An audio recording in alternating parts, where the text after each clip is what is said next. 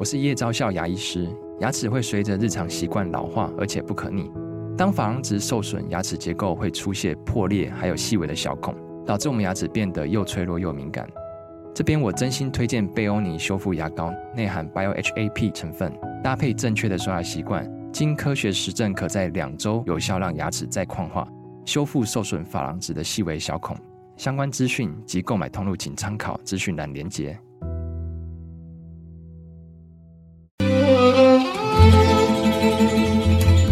每一段关系都是一门功课，每一次经历都是生命的滋养。世界上最重要的东西，往往用眼睛是看不见的。One two three four。那我们就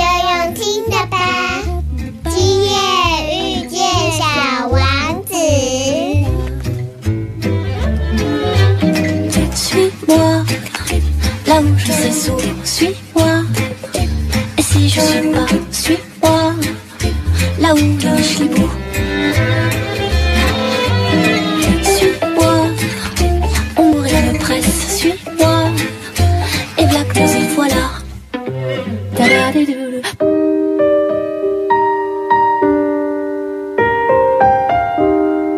欢迎收听《今夜遇见小王子》，每 周六晚上八点，周日晚上九点，阿光会准时在 FM 九九点一大千电台与你相遇哦。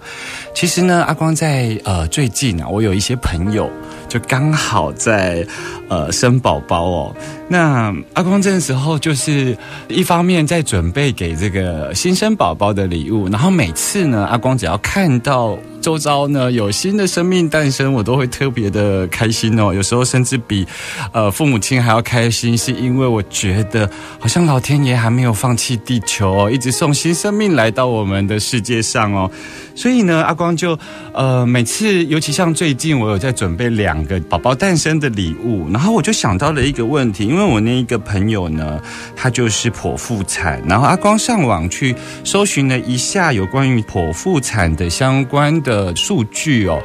在全球的剖腹产呢，大概有占了百分之二十一的人是进行剖腹产，而我就回来去翻阅了台湾剖腹产的数据哦，大概有百分之三十五。百分之三十五是什么概念呢？它一方面它是高于全球的比例，第二方面呢是每三人可能就有一个人选择剖腹产哦。那我就在想，因为像阿光自己呢的妈妈生我的时候，其实不是剖腹产哦。那呃，我就在想说，嗯，因为阿光自己是。生理性别上的男生嘛，对不对？所以我这辈子没有机会经历这么特殊的一个生产经验，所以呢，阿光就在想说，哎，我妈妈当时呢不是剖腹产，所以我当时是很努力的跟我妈妈一起，我可能在妈妈的肚子里，我也是努力的深呼吸，努力的可能。那时候的子宫壁吧、产道吧，它可能会推挤着我的脸啊！我是多么努力的来到这个世界上，可是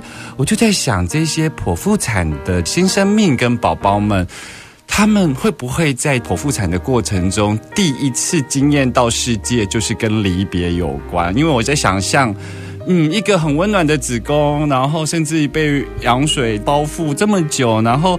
在里头孕育，然后忽然有一天呢？肚子就被化开了，然后我就被抱出来了。那抱出来的这一刹那，在产房里头可能有冷气，有各方面冰冷的环境哦。他是来到世界 say hello 的第一个印象，然后他也是第一次这么突兀的、忽然的，然后离开温暖的子宫。我在想说，呃，如果这些孩子们有记忆，这些生命有记忆。他们当时会不会就留下了这样的记忆呢？所以呢，阿光呢今天要来邀请的这个疗愈大来宾，也是一个非常特别的人物。他是海豚之道的创办人卢玉文哦。这个玉文他自己呢是呃，当然他自己也是妈妈。那他呢在国际上有很多的孕产教育相关的专业证照哦。那今天阿光要来请教他有关于温柔生产之道。慢点，慢点，慢点，让灵魂跟上我们的脚步。欢迎疗愈大来宾。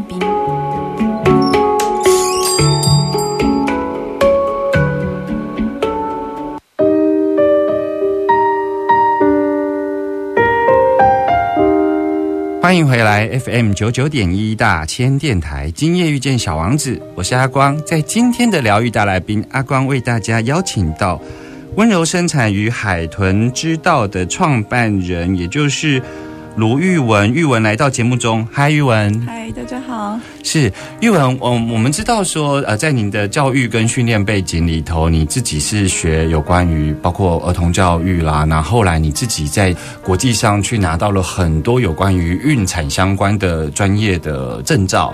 那甚至于你现在回到台湾之后，你投入了孕产相关的这一个领域跟行业，可以跟我们聊一聊你是怎么样投入这个行业的呢？在进入这个行业之前，其实对这个完全不了解。那是我自己的生产经验让我觉得，哇，怎么会生产这么美好？这这个大秘密一定要让大家知道。哇，那之前其实，在台湾是老师，那也是因为有一一些教育的背景，然后我在英国有念了双硕士，然后也在剑桥念教育博士。那因为那时候刚好三十岁，然后我就会觉得，哎，三十拉警报，要赶快去生小孩。嗯，所以那时候就很积极的想要生小孩，然后，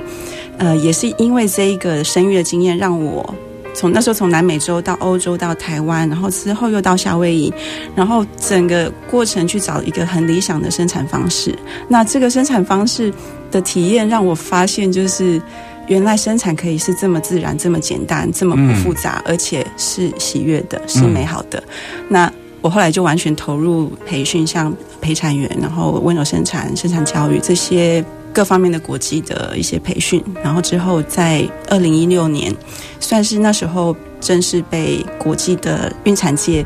看见看见，然后被邀请到剑桥大学去做一个演讲。所以那时候才发现，哇，这个东西真的可以让全世界知道。这个顺序上，我我想要提问一下，就是说，嗯，因为你刚刚讲到说那个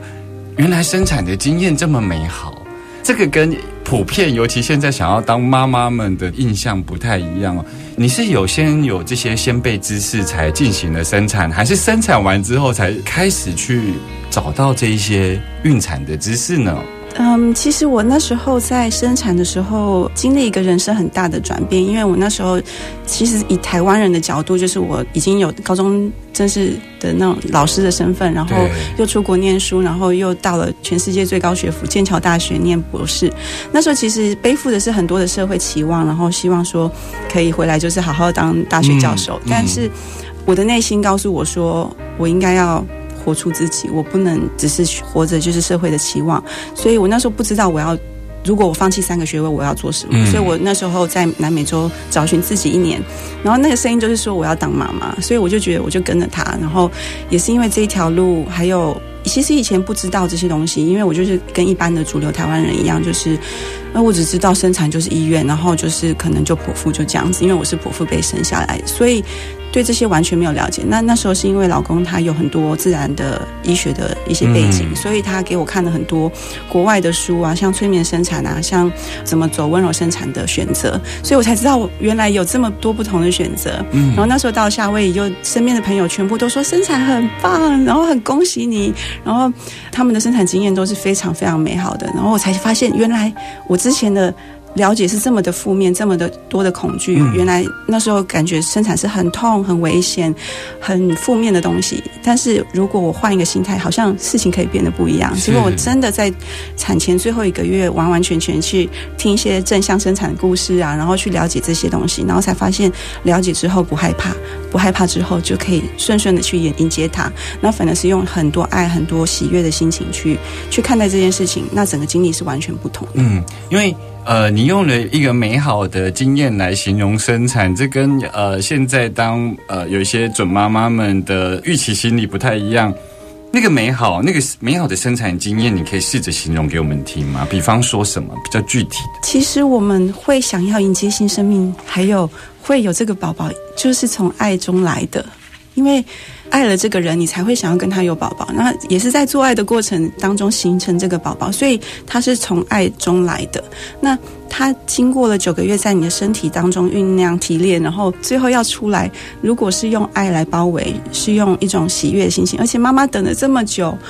一定也是很兴奋的心情，一定是觉得、哇，好棒！我快要看到宝宝了。所以那时候，如果我是用这种幸福感，身体的催产素是大爆发的，身体是完全释放催产素。那催产素就顾名思义，催促生产。是那它就可以把生产变得更快、更顺利。所以，相反的是，一般来讲，我们对生产很恐惧的产妇，她的身体是完全没有办法释放催产素，它相反的是释放肾上腺素。哦，是所以是是紧绷、害怕的。那它整个紧绷之后，你整个身体的子宫的肌肉、产道就紧绷缩起来了。那全身都是紧缩的状态，所以你是用那种抗拒、抵抗的那种害怕的心情去看待这件事情，那就会需要医疗介入，因为你没有办法打开，啊你没有办法放松，所以变成哎这样子需要医疗介入之后就是剖腹产，然后剖腹产有很多很多，因为是大手术，它切了。七个组织肌肉，所以它是很大的一个身体的伤害，所以这个就是一个形成一个两极化的一个经验。如果是很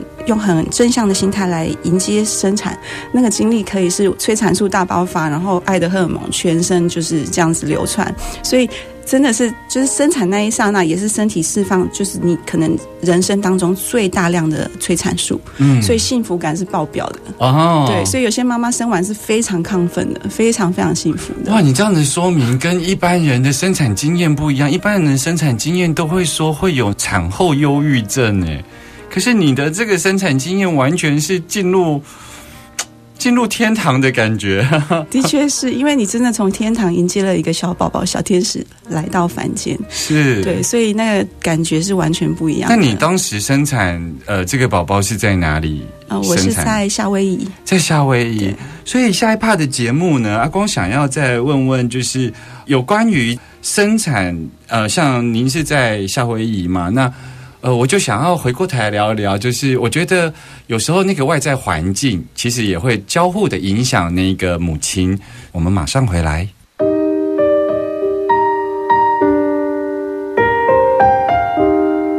欢迎继续回来 FM 九九点一大千电台，今夜遇见小王子，我是阿光。在今天的疗愈大来宾，阿光为大家邀请到了鲁玉文。玉文刚刚跟我们聊到了他在这个夏威夷有非常美好的生产经验哦。那玉文，我要持续的来提问，因为我觉得呃，像阿光作为一个男生，其实没有生产过。那我们对于生产的想象，因为我觉得这一集除了准备生产的妈妈要听，其实我觉得爸爸更需要听哦。所以呃，阿光就会很素朴的想要问，就是在我脑中刻板的这个生产经验，就会是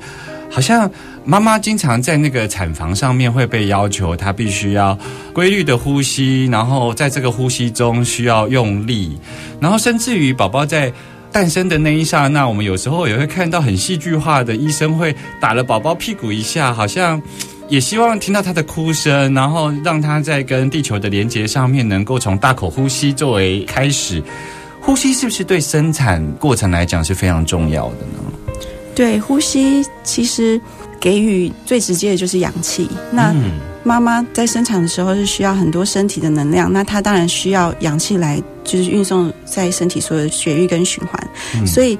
这个妈妈不但得到这个氧气，而且宝宝也会得到氧气，因为这个氧气也会输送从胎盘。从脐带给宝宝，所以在产程当中，如果太紧张的妈妈，她会憋气，憋气的话，她的身体的氧气会缺乏，那就会需要氧气筒。嗯那如果妈妈是持续的，然后深层的呼吸，然后这个呼吸的状态也会把它带入一个放松的状态，但是跟一般我们在电影上面或者是电视节目讲到那种就是很急促，然后很害怕那种呼吸，那种是不一样。我们是会训练，它是要。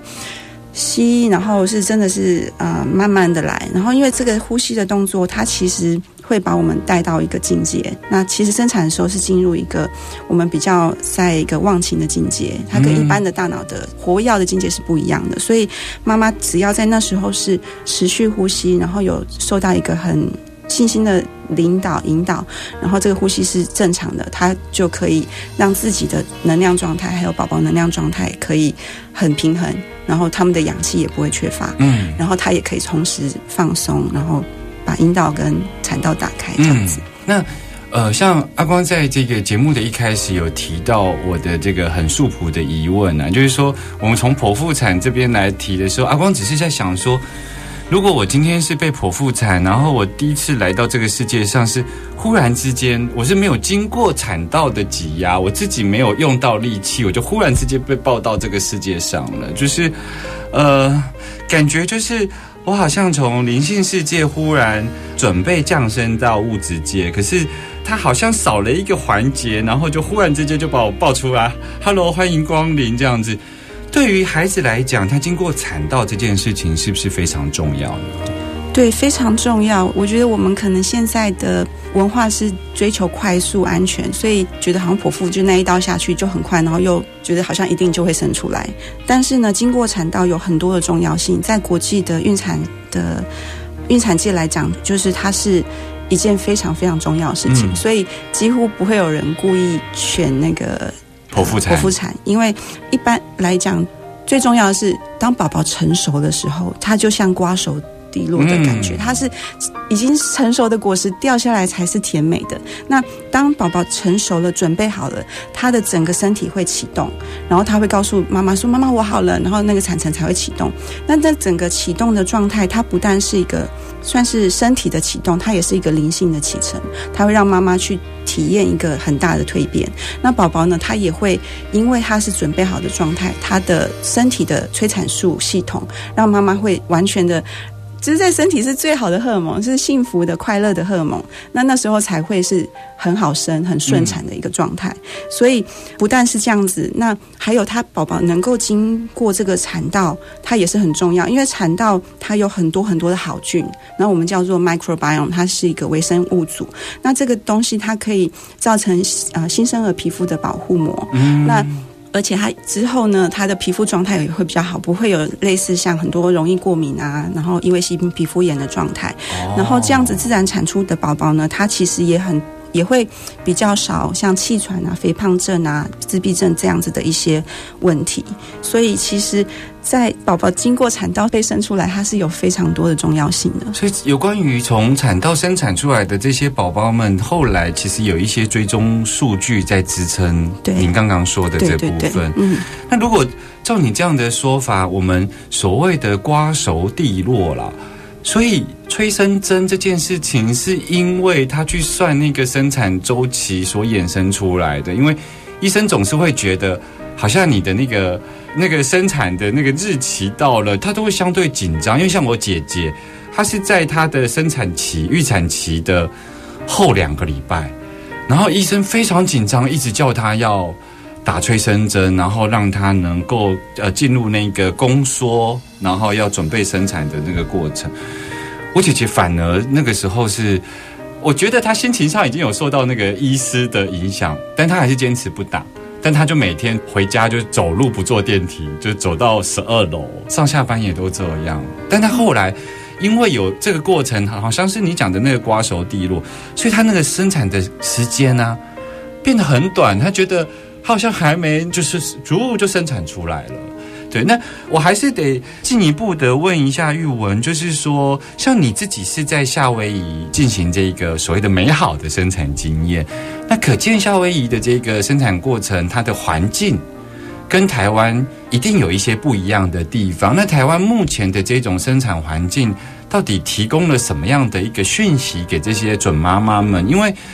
我觉得环境有时候是无形中会一直加诸我们很多不必要的讯息，因为在我的想象里，像生死这种大事，在很多越呃原始部落的地方，它应该是一个被祝福，或者是说它应该是要被亲人陪伴或是祖灵陪伴的一个场域。可是，在台湾，我们眼看着这些生死大事，它都是在医院这个地方来进行。你怎么看台湾的生产环境呢？我目前有两胎，一胎是在台湾生，第二胎、哦那第一胎是在夏威夷生。那我就有感受到蛮强烈的对比，因为在夏威夷的时候，他们的人民算是对生育这件事情，他觉得是神圣的，嗯所以。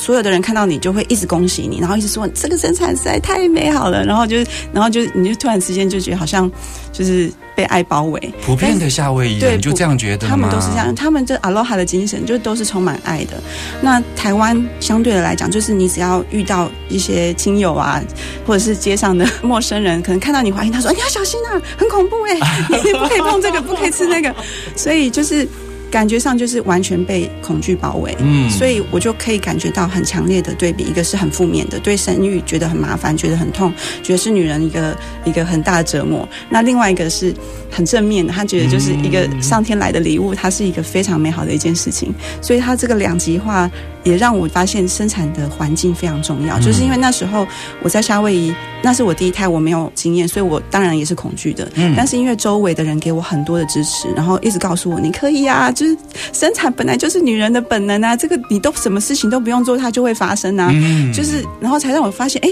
对哦，那我为什么要怀疑自己？为什么要怀疑自己的身体？然后我才发现啊，对对对，好像要回到最根本的自己，原来我是可以做这件事情的，嗯原来只是我们的本能，我们都忘记了。嗯对，我们都可能以为就是一定要医院才可以，嗯我我一定要医疗才可以生，然后生死这些事情一定就是大事一定要在医院发生。可是我发现他其实，在夏威夷他们是把它当成是一个像你讲的，它是一个很仪式性的东西，它是需要就是把一个生命从另外一个世界欢迎过来，要很多的祝福、很多的爱去包围它，所以那个感觉就是真的非常非常不一样。那在台湾，我也是我第二胎在台湾生，就真的感觉到非常非常多的恐惧，就是大家都说你一定要小心啊！你怎么可以选择居家生？你太疯狂了！你又是高龄产妇，我那时候生的时候四十岁了，嗯所以对台湾人来讲是很恐怖，那家人也是很恐惧，所以我觉得那个恐惧感真的会影响产妇的感受，所以。我很高兴的是，我回来台湾，我从去年开始回来台湾推广海豚之道的温柔生产，那发现台湾其实也有一部分的同温层，就是很多像我们现在也有一个。脸书的社团叫做“最温柔的相遇”，那在那个社团当中是大家比较走向温柔生产。那这个社团里面会发现很多很有感情、很有温暖的一些同伴的支持，因为在台湾这个算是蛮新的。我十年前是完全没有，我十年前找不到助产师，然后也找不到这种模式。是但是因为《温柔生产》这本书出来之后，大家比较了解，然后开始推这些东西，然后也是在国际上，其实现在在北欧，在在一些比较先进的国家，其实已经渐渐的推广回来居家生，对比较没有风险的产妇是很好的。是，那你刚刚提到这个海豚知道这一个呃，你所创的脸书的社群，那你也让很多想要准备生产，而且想要进行温柔生产的人，能够在这里找到他所需要的一些资讯，以你的专业。那阿光很好奇，就是说为什么它会是一个所谓的海豚之道？就是海豚带着什么样的能量品质？它跟生产为什么会有关系啊？因为你知道身心灵圈对于海豚的概念，可能是会觉得它蓝绿色、喉轮、沟通各方面的哈。那可是我第一次觉得，哎，为什么生产跟海豚有关呀？其实蛮奇特的，是因为我是澎湖人，然后我从小就是跟澎湖海豚一起长大，嗯就是我们不像在台湾本岛，就是很多的娱乐啊，我们可能放假就只是去海边玩，然后去看看海豚，所以在童年就跟海豚有蛮深的连接。那那时候也不知道它是什么，我只是知道它是一个让我看到非常开心，尤其是它跃起海面那个，哇，大家就是。非常开心，所以我只知道它带给我是一个快乐的力量。那我怀孕的时候，我不知道为什么，我就特别对海豚的能量有很，就是我看到海豚哭，然后我看到生产的影片也哭，然后我就觉得哇，这这实在太感动，不知道为什么，然后才发现它也许真的是跟心灵是比较有关系的。那我那时候也是因为就是这样子的一个呼唤，所以我又就是我我就 Google 那个海豚，然后生产，然后才发现，哎，原来有在全世界各地有蛮多人跟我一样，就是它会。在生产的时候是希望可以跟海豚在一起的。那我觉得那是因为它是一个能量的意识的一个状态，因为海豚它是很高能量的动物，它是充满爱跟喜悦，然后它又是一个玩乐型。它在心灵的层面来讲，它对于快乐这件事情，它的了解是非常非常的清楚的，哦所以。这个元素又是在孕产的时候产妇最需要的，因为产妇很害怕，而且它那个快需乐所释放出来的品质是自由跟轻松的。所以当你像天真的孩子一样在玩耍的状态，你是不知道要烦恼的，你不会害怕的。所以我觉得我那时候也是因为受到夏威夷的海豚，还有他们那边的一个生产计划的，算是一个一个指引。然后我过去之后，然后就会发现，我一到夏威夷，我就完全忘记在台湾的时候那种状态，就是害怕害怕。然后到那边，我发现它真的消除我所有的害怕。然后没有害怕的时候，你就是。很期待的在等待，嗯然后用一个轻柔的感觉，不是那种很沉重的感觉，就是觉得说好棒哦，我要很快就可以抱到我的宝宝了。然后我是一个很喜悦状态去迎接这件事情。是，所以这个呃，难怪你会把这个呃有关于温温柔生产或是孕产的这些资讯呢，都集结在这个所谓海豚之道的这个脸书社群啊。